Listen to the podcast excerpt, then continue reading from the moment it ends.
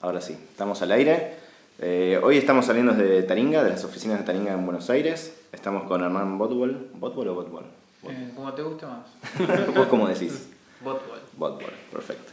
Eh, director de Taringa, ¿sí? Y con Ari hablábamos de que estaría bueno charlar con él porque acá abajo, antes de, antes de subir, decíamos que estás- están hace mucho haciendo cosas Mm. y bueno, que son súper masivos, o sea que era hora de que, de que charláramos.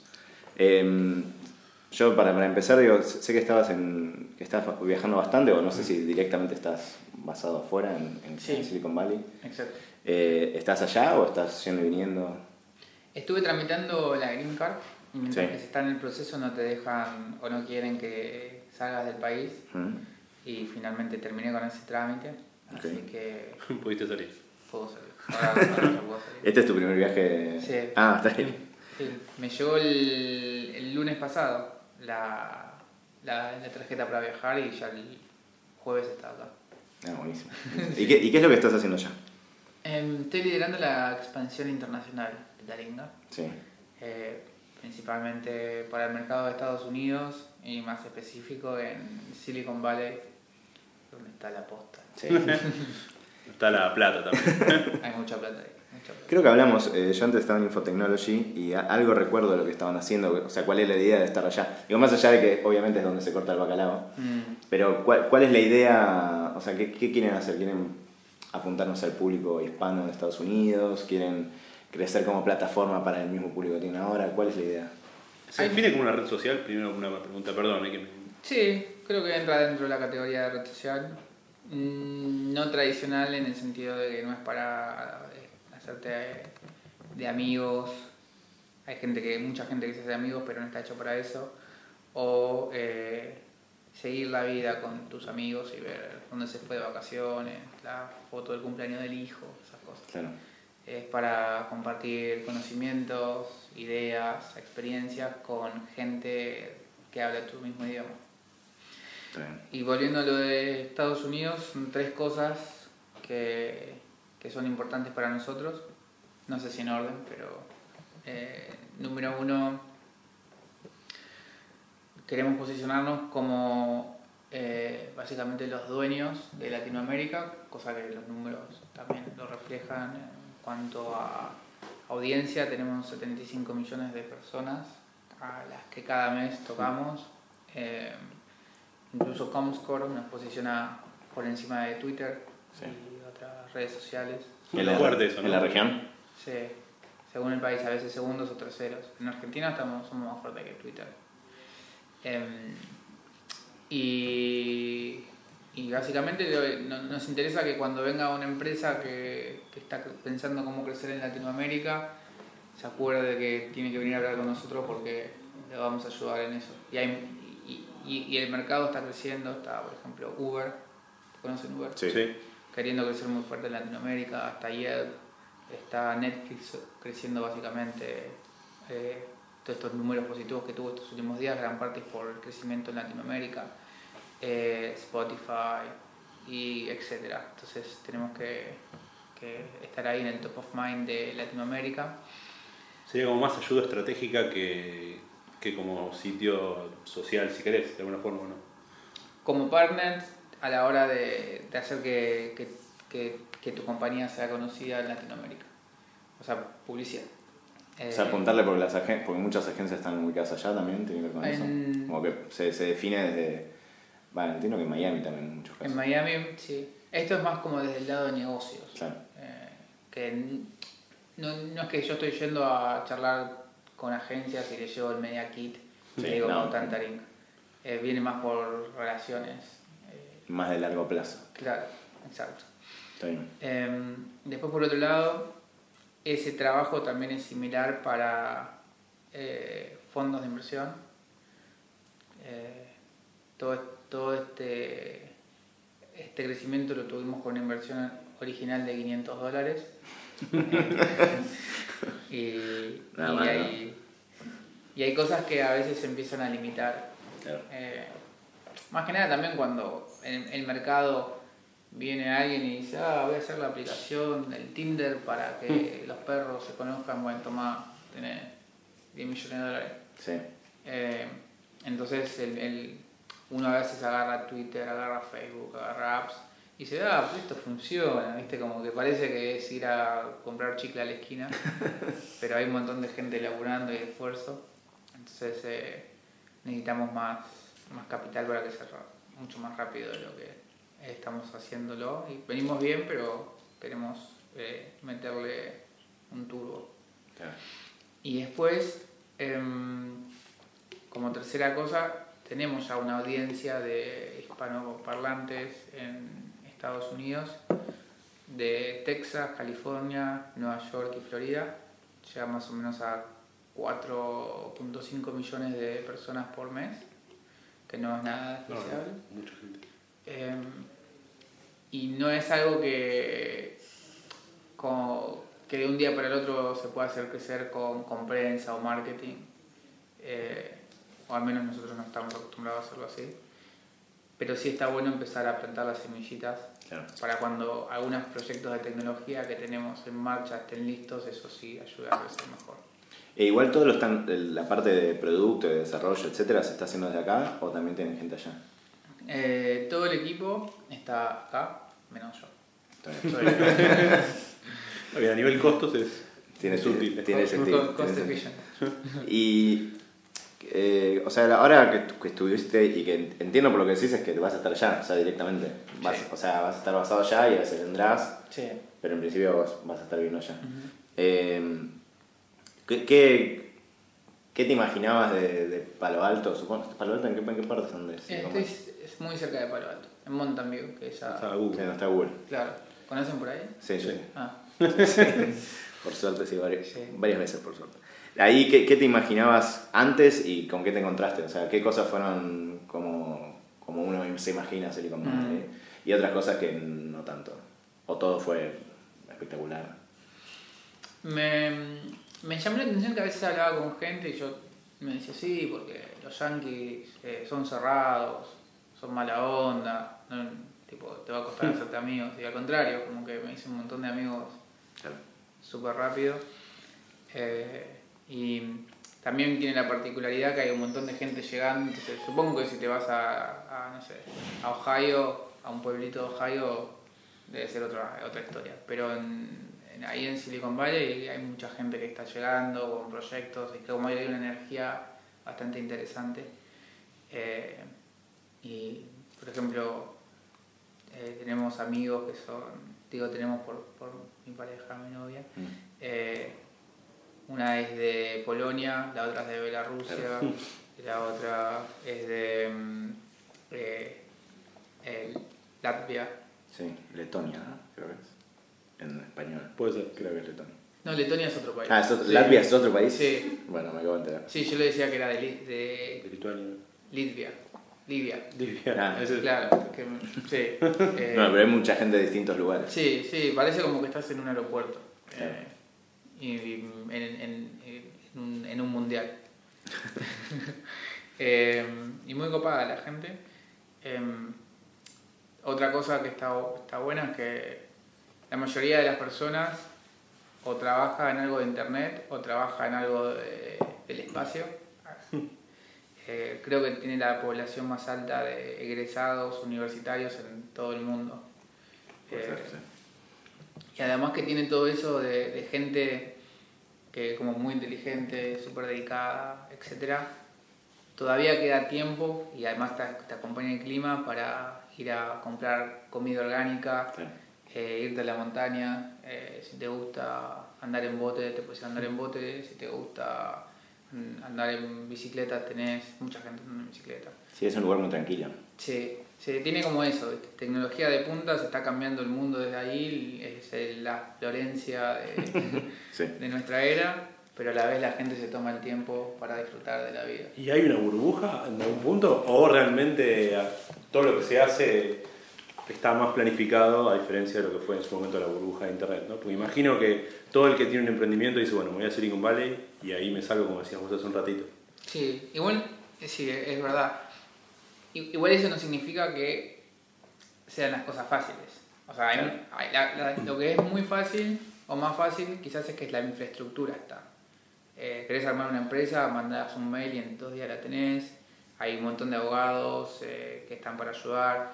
Eh, podés ir gratis a un montón de charlas y conferencias donde te, te ayudan. Hay un montón de aceleradoras. Pero a la vez como está toda la infraestructura, hay un montón más de empresas compitiendo. Eh, y la gente que, o sea, te, te tenés que romper el traste laburando. O sea, es, es, a, es a todo nada. Eh, Y ahí la carta de presentación, porque en Argentina Taringa es, o sea, es ultra conocido. sí. Eh, ¿La carta de presentación allá es la cantidad de usuarios que tenés? ¿O, o qué? O sea, por la Es- cantidad de usuarios es, es contundente. sí, es eso, llama la atención do- dos o tres cosas. Una es la audiencia que tenemos después, y esto es algo que, que tenemos que cambiar y que, que es una oportunidad para mejorarlo, pero que hoy no está, que mm, poca gente conoce Taringa. Eh, y a veces como que le, le digo y cuando se enteran de que existe la segunda red social más grande de, de Argentina y de muchos países de Latinoamérica ganándole a Twitter, como que me miran, este me está volaseando. El típico argentino que vino a venderme algo. Eh, entonces a veces en reuniones eh, uso, tengo que hacer un esfuerzo grande y es como el uno a uno para, para introducir qué es Taringa y contar toda la historia y todo eso, que hoy acá ya No en general se, se- ya, ya está hecho y es algo de lo que con Agus eh, estamos trabajando para... Agustina, que está acá presente en Sí. prensa. Sí. Eh, Claro, para cambiar. claro. Pero el, eso también es interesante. ¿Cómo fue? Realidad no te voy a decir que lo expliques todo porque es, porque es largo, pero Internet cambió un montón. ¿Cuán- ¿Cuántos años tiene Taringa ya? 10 años. 10 años. Cambió un montón 11 años, sí. en, en ese lapso. Y Taringa cambió también. Sí. Eh, desde diseño, producto, la, la idea, un montón de cosas. ¿Cómo, cómo hacen eso? O sea, ¿cómo tratan de, de mover las velas cuando el viento sopla para otro lado? Porque, o sea, en un momento era algo más parecido, se quiere un foro, Mm. y hoy tiene estos componentes que hablamos antes como de red social. ¿Cómo, ¿Cómo definen, bueno, esto vamos para allá y apostamos a esto por, no sé, dos años, tres años? Mm. ¿Cómo definen eso? ¿Y cómo tratan de que mientras tanto siga siendo Taringa? Claro. Yo creo que algo de esencial se mantuvo de Taringa en todo este tiempo, que es, eh, por un lado, la comunidad muy fiel eh, y la idea de que eh, el todo es más que la suma de las partes por separado. Nosotros le llamamos inteligencia colectiva. Sí. Eh, eso está y va a seguir estando y tampoco a nosotros nos interesa, por ejemplo, a poner- ponernos a crear contenido. No sé, hay otro, estaba el meme, Sí. eh, no sé, BuzzFeed y Apps Social, no sé Sí, Absolution, sí, sí. que, que, que tienen bien definido que es su línea editorial y buscan generar conversiones de tráfico y Sí. hacer contenido viral. Nosotros tenemos eso a veces porque a los usuarios les gusta compartirlo, pero no. En realidad nosotros queremos ser transparentes y, y, y no dictar eh, qué Taringa debería hacer en cuanto al contenido. ¿Y nunca se les ocurrió tener como su staff editorial más allá de la comunidad? Lo hemos pensado, pero no, no es como nuestra misión. No. Nosotros queremos que la gente comparta su contenido, sus ideas, su, lo, lo que tenga para decirle al mundo, lo haga en Taringa, porque lo que le ofrecemos a diferencia de otros lugares, por ejemplo, que si no sé, vos te gusta la jardinería y haces contenido de cómo hacer para que la frutilla eh, te crezca mejor. Sí. Lo pones en Blogspot, tenés que crearte un blog, todo es un trabajo, registrarte. Lo mismo en WordPress. Eh, ¿Y qué pasa? Lo publicás ahí y casi no lo va a ver nadie. O sea, solo la gente no viene. ¿Y qué te queda? Irte a Facebook, a compartirlo a Facebook, pero ¿qué pasa en Facebook? Estás conectado con tus mil amigos y quizás a dos o tres te interesa la jardinería. Entonces ahí ya no tenés distribución. Te vas a Twitter, bueno, a menos que seas alguien, una celebridad o alguien que, que ya tiene algo de trayectoria, pero no gana en Twitter, hay algunos casos, pero la gran mayoría No. no. Eh, tampoco, que si tenés 50 followers, ¿qué vas a hacer? No cambia la aguja y si tenés, acá vuelve el mismo problema de Facebook. En cambio en Taringa está todo hecho de una manera para decir que si vos, o sea, está todo pensado y siempre es la primicia que cuando un usuario postea contenido de calidad, lo vamos a ayudar a generar distribución. Entonces eso es lo que viene la gente a hacer a Taringa. Viene a compartir algo y sabiendo que eh, el mismo sistema está de una forma que gente va a visitar su post. Entonces cada decisión que tomamos es, bueno, podemos ayudar a que, a que esto pase y, y esa es como la línea a través del tiempo. Eh, o sea, por ejemplo, ahora hay- hace un tiempito nos dimos cuenta que la sección de post estaba muy buena, pero a veces pasaba que tenías que sentarte tres horas a escribir un post y es un relaburo. Eh, no todo el mundo tenía eso, estábamos viendo que crecían los celulares y empezamos con una sección de microcontenido, que no es Twitter porque no son 100, 40 caracteres. 140 caracteres y en ese momento incluso Twitter casi que no tenía contenido audiovisual, era solo Sí. texto. Dijimos, no, apuntemos más para que la gente comparta imágenes o, o- o un videíto nada más y armamos la, la, la parte que se llama Taringa Shouts Mm. Y fue creciendo un montón y hoy la estamos hoy estamos haciendo un trabajo para rediseñarla y lanzarla de vuelta eh, y sabemos que eso va, va a generar o sea se crean 30.000 shouts por día. Eh, pero llegó un momento donde eso necesita reajustarse por, por algunas cuestiones de cómo funciona el algoritmo y el diseño del sitio de esa sección. Eh, así que lo que vamos a ayudar es el próximo usuario que encuentre una imagen graciosa o, que- Sí. o lo que fuese, la pone ahí y si realmente es buena va a llegar a, a bocha de gente. Porque no, no lo nombramos, pero también alguna de las cosas que, que decías me recordaba, por ejemplo, lo que hace en Estados Unidos 9gag Reddit también podría ser. o Reddit. Sí. Que digo, no, no, no va por el lado de los ejemplos que das vos, es, es quizás más parecido a lo que en un punto es Taringa, de que, no tenés que ser conocido para publicar Claro. y que si está bueno empieza a generar Sí. ruido propio. Sí, exacto. Sí. Eso puede ser. ¿Hay alguna analogía con Reddit o no? ¿O un punto de comparación? Sí. Primero que mm, es como la misma comunidad es la que, la que va llevando el sitio. Eh, después, como tenemos una, una home bastante parecida, donde esta línea está dividido en lo más destacado, eh, en ascenso y reciente. Claro. Eh, entonces, según las ganas que vos tengas de descubrir contenido, donde, donde ingresás. Eh, y mm, después con 9gag, esa sección de micro contenido, hay Claro. muchas cosas de humor. Entras ahí y te aseguro que te, un rato. sí, y te vas a divertir. o sea, sí. Está bueno, y, y están. A ver, o sea, Taringa tiene añales ya para, digo, para lo que es internet. Sí, sí, somos, Eh, somos los éramos mucho más jóvenes cuando sé. Em, digo, ese, hay un público que tenía era adolescente en ese momento y que ahora puede tener hijos, vaya Mm. Ese, ¿A ese público ustedes creen que sigue estando dentro de Taringa o siempre el público se mantiene joven, digamos, o más joven? Para no decirle viejo a los de A nosotros mismos. Exactamente. Y, mm, ¿Cómo, que- ¿Cómo creen? ¿Cómo ven eso? El segmento más activo es de 18 a 24. 24. Eh, O sea que en principio se mantiene joven, es como que está rotando. sí. Em, es- y ese es el que más genera contenidos hombres de, con ese rango de edad. Pero después también hay un montón de gente que visita el sitio y quizás que no es tan activo en cuanto a, Claro, a dejar comentarios, crear contenido, pero que es de, todo, de toda la edad. Eh, y en ese sentido, Taringa funciona como una especie de enciclopedia de la vida. Sí. Eh, Bueno, habían hecho el libro, me acuerdo. sí, sí. Estuvo muy divertido. En esa línea. ¿Cuánto hace? Como hace cuatro años. Eso. Fue en el 2009. Sí, más. Sí. Seis años, bueno. Pasa rápido. Eh, que en el libro hacían eso, recopilaban eh, como especies de, sí, sí, contenidos interesantes que salían. sí. Ya hace tantos años, ¿no? Me sorprendió eso. Eh, y ahí, o sea, en relación a esto, ¿cuánto, cuánto tiempo o esfuerzo o equipo les demanda moderar todo lo que se publica? O sea, ¿cuánto de lo que se publica lo moderan por algoritmo? Digo, desde los posts hasta los comentarios, que es un tema, o sea, todos Sí. nosotros trabajamos en, en área de Sí. contenido, los comentaristas, el- los que son re buena onda, hasta los trolls, ¿cómo, cómo, cómo trabajas eso?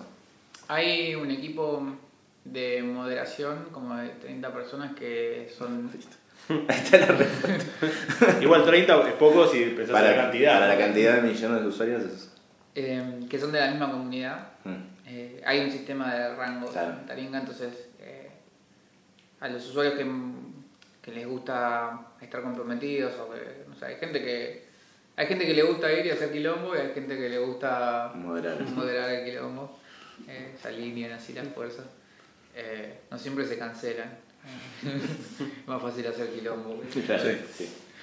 Eh, y después tenemos herramientas donde, por un lado, la misma comunidad puede denunciar un contenido. Que de hecho, uno de los chistes de Taringa decidí decir denunciado. Denunciado maquinola. Eh, Bueno, sí, hay mucha jerga, ahora nos Sí. vamos a ir por las ramas, pero tra- tra- he trabajado con mucha gente que usaba mucho tener los puntines, eh, te dejo puntines. sí. O sea, es- esas cosas eh, que ya forman parte de la cultura medio popular, Sí. al menos de la gente de veintipico. Sí. Eh, digo, no hay muchos sitios que hayan logrado eso. Mm. Y eso- a- ahora están de moda los linces. Los linces. Sí, se dicen linces. Eh, la virgocuea. Eso se entiende, está bien. Y, y bueno, la comunidad, cuando ve un post que, que por algún motivo no cumple con las reglas, lo puede denunciar y después un moderador lo va a ver y si puede denunciarlo correctamente, recibe puntos. Sí. Y, mm, eh, y hace un tiempito terminamos de desarrollar una herramienta de moderación de imágenes, por- porque el texto es relativamente más fácil. Claro. que- pero con las imágenes es, es más desafiante porque un, un, un robot fácilmente puede detectar una mala palabra o una configuración de algo que parece ser una mala palabra pero no sabe cuándo es alguien eh, en la playa o Claro. en otra situación Eh, Sí, le pasa a Twitter mismo, cuando haces un search te aparece todavía cualquier cosa. así que- mm, sí. igual creo que Twitter no tiene en su política Creo que Twitter eh, no, no prohíbe nada, lo que hace es bloquear eh, eh, términos de búsqueda. O sea, no Sí. lo puedes encontrar. Bueno, así te encontrás cosas que son realmente Sí. fuertes, ¿no? Sí, sí, de todo. sí. pero creo que incluso en- nosotros en Taringa no permitimos contenido para adultos Sí. Eh, creo que Twitter sí Creo que sí, sí. no tiene Pero problema. justo hablas de esto. ¿Poringa tiene cuánto que ver con Taringa? Es un Una- proyecto una que en el 2006 eh, se decidió sacar el agua del aceite y está ahí Poringa con, con su propia comunidad. y demás. ¿Y crece, digamos, al mismo nivel que Taringa? Eh, tiene como curioso que en la comunidad hay, hay- hay menos trolls. sí, es una comunidad así súper pacífica. Eh, Se, se me ocurren chistes, pero no, no, lo vamos a hacer. Eh, no es tan grande como, como Taringa. Eh, tenemos ahí 20 millones de visitas por mes. Eh, Bueno, igual es un número, digamos, no despreciable. no, no. A la hora de, sobre todo con, con el, el porno, que mundialmente es algo que crece, crece, que siempre es cuna de, de innovación. Y además hay como lugares medio lúgubres, uno piensa que en sitios rusos y qué sé yo, y Poringa está ahí, digamos, uno lo conoce, Mm. es de acá, no tuvieron así líos con la mafia rusa por tirar un... No, la mafia rusa no, teníamos, tenemos, eh, o tuvimos, ahora ya está mucho más tranquilo. Eh, algunas situaciones cuando se filtraban fotos de famosos, Ah, claro. esas cosas, entonces había labura había día y noche para controlar eso. Ahora un gran hermano, por ejemplo, también. Sí, ahí no creo que lo denuncien. Quizá le sirve. ¿Y cómo fue el trabajo? Porque otra cosa que hicieron que tiene que ver un poco con esto fue todo el proceso como de limpieza de alguna manera de los links a Mm. sitios con contenido. ¿sí? Sí. Eh, ¿Cómo fue ese trabajo? O sea, se- se- no sé si... ¿Cómo aprendieron cómo hacerlo? Eh, ¿Cómo tomaron la decisión de hacerlo?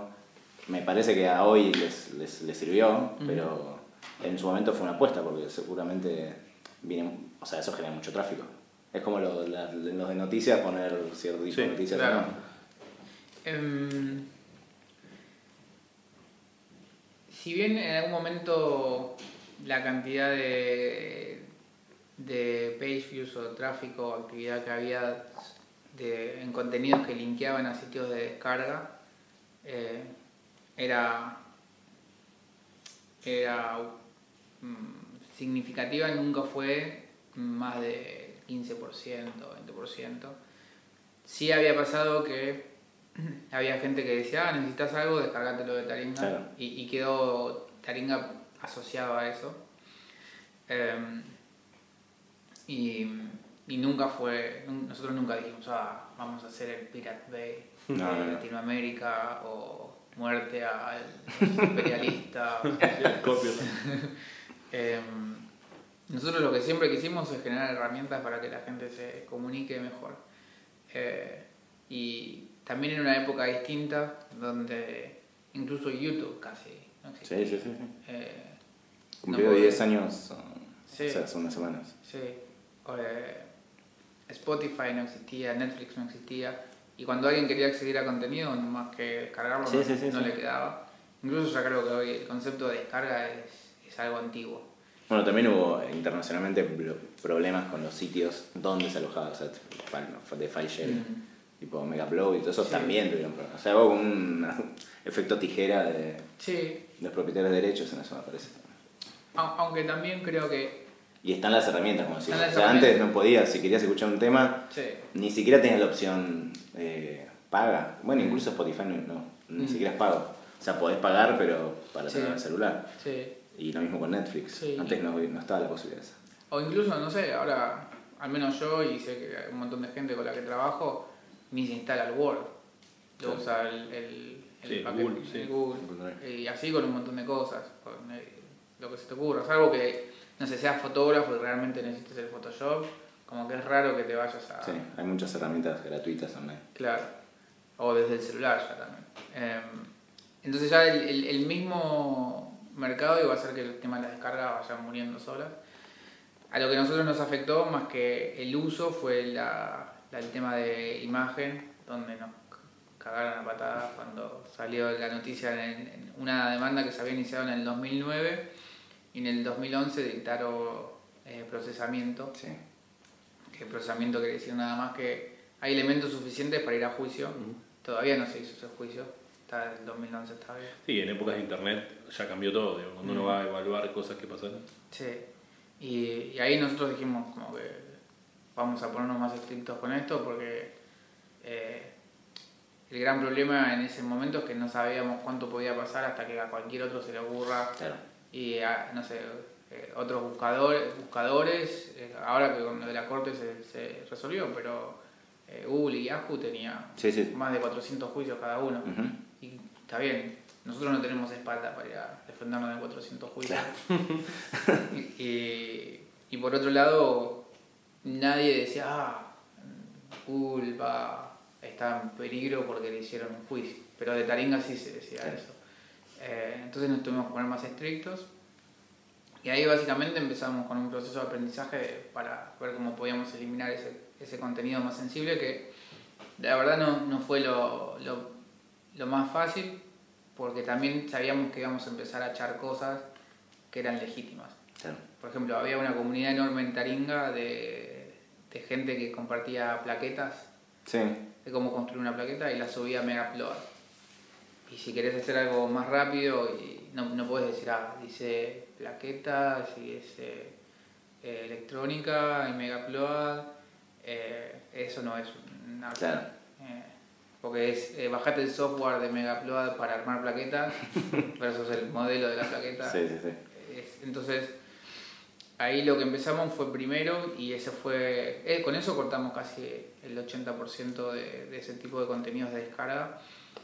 Eh, ahí había en ese momento incentivos por ser uploader. Eso, eso quiere decir, yo subía a Megaupload, empezó RapidShare, es Sí. el más precio. Subía una película la, o lo que fuese y la distribuía por internet y después recibía puntos que podía intercambiar por cuentas premium. Después hicieron que lo podías intercambiar por eh, algunos objetos, Mm. que ahí es también cuando empezó el auge de sitios como Directstream, esas Sí. cosas. Y después em, directamente por plata. Y cuando fue por plata, teníamos un usuario de Irán. Subía, Eh, subía, subía. Sí, que de hecho eran como bots, Claro, que habían claro. encontrado una forma de registrarse en Taringa y crear eh, 100 posts por minuto. Entonces era una lucha sobre eso. Pero agarramos y bloqueamos a todos lo- los hostings que incentivasen la, el pago por... Que ahí no es que nada más le pones... Esto es un laburo porque no es que nada más le pones eh, bloquear y ya está. El tipo que está haciendo 5.000 euros por mes haciendo eso, después empezó, empezó el tema de los redirects y los... Claro. Entonces, bueno, toda tecnología. Y mm, finalmente eh, dijimos, bueno, nomás hosting de descarga. Y hoy, y después me fuimos mejorando algoritmos de detección. Por ejemplo, si un post tiene la palabra 720p eh, o RIP o ese tipo de cosas, salta, se pone así como un amarillo y entra moderadores a ver eh, si está bien o no bien. Y después si el usuario vemos que tuvo buen comportamiento y justo la pifió en esa, le avisamos. Pero si es un usuario que se registró hoy y subió 15 posts así, se le suspende la cuenta. Claro, está bien. Ya casi te tenés que ir. Que yo tengo una pregunta más. Después. No, no, si con querés eh, terminemos con esa, si no, tampoco le sacamos tanto tiempo, pobre. Eh, 5 minutos más. no, entonces podemos hacer una y una. En, en- lo que está pasando ahora con todos, al menos es el esto, los celulares y cómo se consume contenido desde los celulares. ¿Cuál es, cuál es ahí la digo la estrategia de ustedes que, que de vuelta no es un sitio típico de ni siquiera son de noticias o de no sé, no es una red social tradicional, tradicional entre comillas. Eh, ¿Qué estrategia tienen con eso y con las apps? Empezamos primero con un sitio web responsive, Sí. que pusimos bastante laburo y le fue bien, eh, muy bien. Tenemos 40 millones de visitas por mes al sitio eh, Taringa Mobile. Eh, sin embargo, no es suficiente para lo que queremos hacer y estamos, parte de esto que hablaba de tener la... Más espaldas. Más espalda es ar- armar un equipo que, para mí lo que tenemos que tener es esta oficina solamente de gente desarrollando apps eh, de Taringa. Eh, y ahí creo que lo que vamos a hacer es, ya, ya tenemos la, la primera versión de Android, que no la estamos promocionando todavía porque se están haciendo unos ajustes y una vez que esté lista la vamos, le vamos a promocionar. Em, y tener como una app central y después para cada escenario de uso. Por ejemplo, una cosa que vemos que en Taringa pega muchísimo son los GIF Sí. y una app que, que solo para ¿Qué ver se GIF. hace? Ah, está bueno. Después otra para ver videos.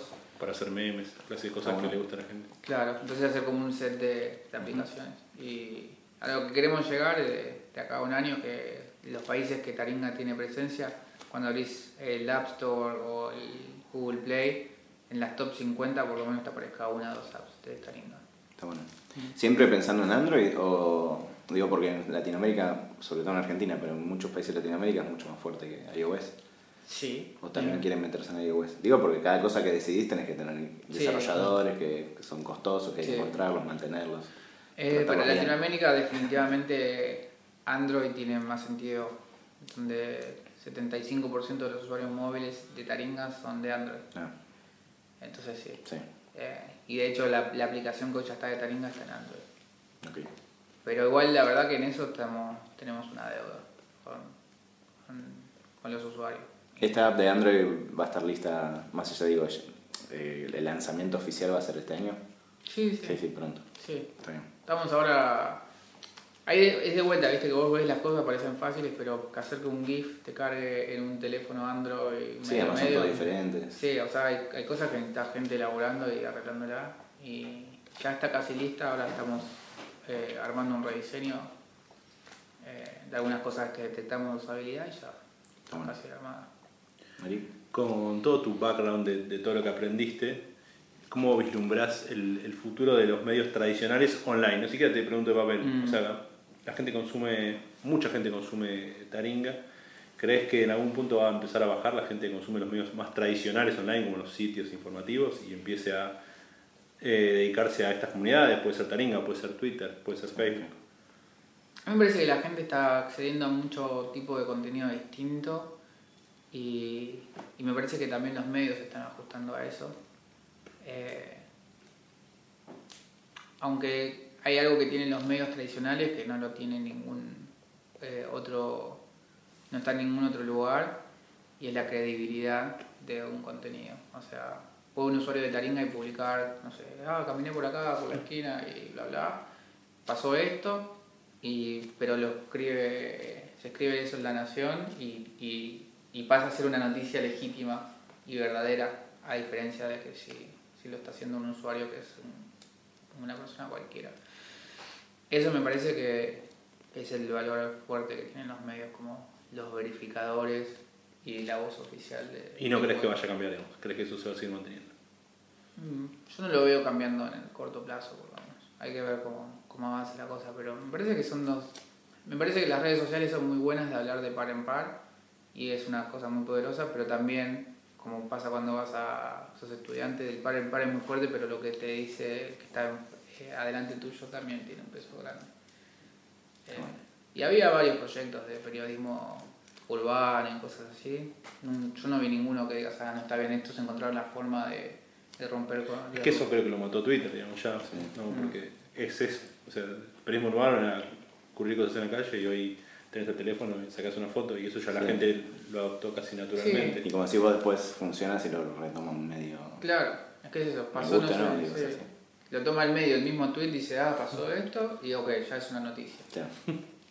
Está bien. Una cosita más cortita. Eh, ¿cómo- si, si, si, tienen, si tienen 10 empleados, por decirlo de una manera, Mm. ¿cuántos de esos son desarrolladores? ¿Cuántos diseñadores? Porcentaje, digo, no Mm. importa la cantidad. Y cinco están en el equipo de desarrollo. Eso quiere decir que hay alguno que hace la parte de servidores, otra parte de diseñador o web, eh, Web. eh, y después programadores. Em, y después el resto del equipo es el equipo comercial y, eh, y las áreas que necesitas para que el resto de la compañía funcione. Claro. Toda la parte administrativa, etcétera, etcétera. Lo más etcétera. divertido de todo. etcétera, etcétera, etcétera. Yo quería agregar un tema que no te olvides de contar, el proyecto Taringa Creadores, que no sé si te llegó la info. Es un proyecto importante que estuvimos lanzando la semana pasada y tiene que ver un poco con la, la relación de Taringa con el periodismo más tradicional y la creación de Mm. contenido en Internet. Contanos, contanos. las Ok. cosas. Eh, Lo, lo dejamos ordenadito. Desde... mm, Y te, liber- y te liberamos en cuanto termine. Desde hace un tiempo nosotros queríamos implementar un modelo de revenue share con nuestros usuarios. Sí. eh, Ah, lo de Bitcoin, que es el. Sí. sí. Nos parece que, que es justo y nos parece que nos va a ayudar a tener más gente creando contenido de calidad y más contenido. Pero nos golpeábamos siempre con, con una misma pared que era, era muy difícil distribuir valor o dinero, lo que fuese, a, a muchas personas alrededor de Latinoamérica, donde por un lado eh, una gran mayoría no tiene acceso ni siquiera a una cuenta de banco y después hacer transferencias o mandar un cheque es costoso, inescalable. Lo puede hacer quizás Google, Sí. que tiene 30.000 empleados, para nosotros se nos complica un poco. Eh, y el año pasado con, con Wenceslao Casares, que es el fundador de Sapo, eh, ellos estaban con, con ganas de hacer crecer bitcoins en Latinoamérica, nosotros estábamos con ganas de hacer esto, que había quedado el proyecto frisado por un par de años. Nos dimos cuenta que podíamos generar muy buena sinergia y armamos un partnership donde básicamente a los usuarios de Taringa les generamos una integración súper simple donde cuando te sumas al, programa haces dos clics, Sí. se te crea una wallet en Sapo y después por los contenidos que generas en Taringa damos un, un rev share en bitcoins. Está bueno. Eh, así que estamos muy, muy contentos. ¿Eso ya está funcionando? Sí, ya estamos en, en la primera etapa de in- invitando usuarios. Tenemos eh, 750 mil dólares para repartir a la comunidad. No, no está mal. Eh, ¿Hay gente que eh, podría llegar a vivir de eso? ¿Pensás en el futuro? es lo que es a donde queremos llegar es que la, la- salga una nota con Agus, hagamos un comunicado y eh, Vive de escribir 10 para- 10 Renunció. usuarios renunciaron a su trabajo y son taringueros full time. Claro, está bueno, está bueno, está bien. Eh, una, una cosa relacionada, eh, Wen- Wenceslao, allá en general, yo estuve, lo entrevisté allá, Mm. es como una especie de hub de argentinos que están en Silicon Sí. Valley y les presta sus, a veces sus oficinas. Sí, es verdad. tuvieron, tuvieron buena onda en general los, los argentinos que andan allá dando vueltas, digo, Sí. más allá de él que entiendo que tienen buena onda por esto Ujú. que decís. Eh, ¿Se cruzaron con otros? Sí, hay un grupito de argentinos. Están como más, o sea, no es como ir a Florianópolis. Eh, eh, Sí, hay, hay y, y no es solo argentinos, es más como que la comunidad de latinos. Claro. Ves un, no sé, un venezolano y, ah, qué sé. Eh, y mm, está, va creciendo, pero hay de todo, no sé, lo, lo que más se ve allá es gente de Asia, de India, que Claro, los programadores, así, todo, todo lo que es matemático, son como unos genios. Eh, y después los latinos estamos, estamos bien posicionados. no- no- de hecho, Argentina como, como fuente de, de talento está, está muy bien posicionado en, allá. Allá, sí. Bueno, muy bien. No te sacamos más tiempo, que ¿no? estamos. No, muchas gracias. Gracias por el tiempo. Paramos acá.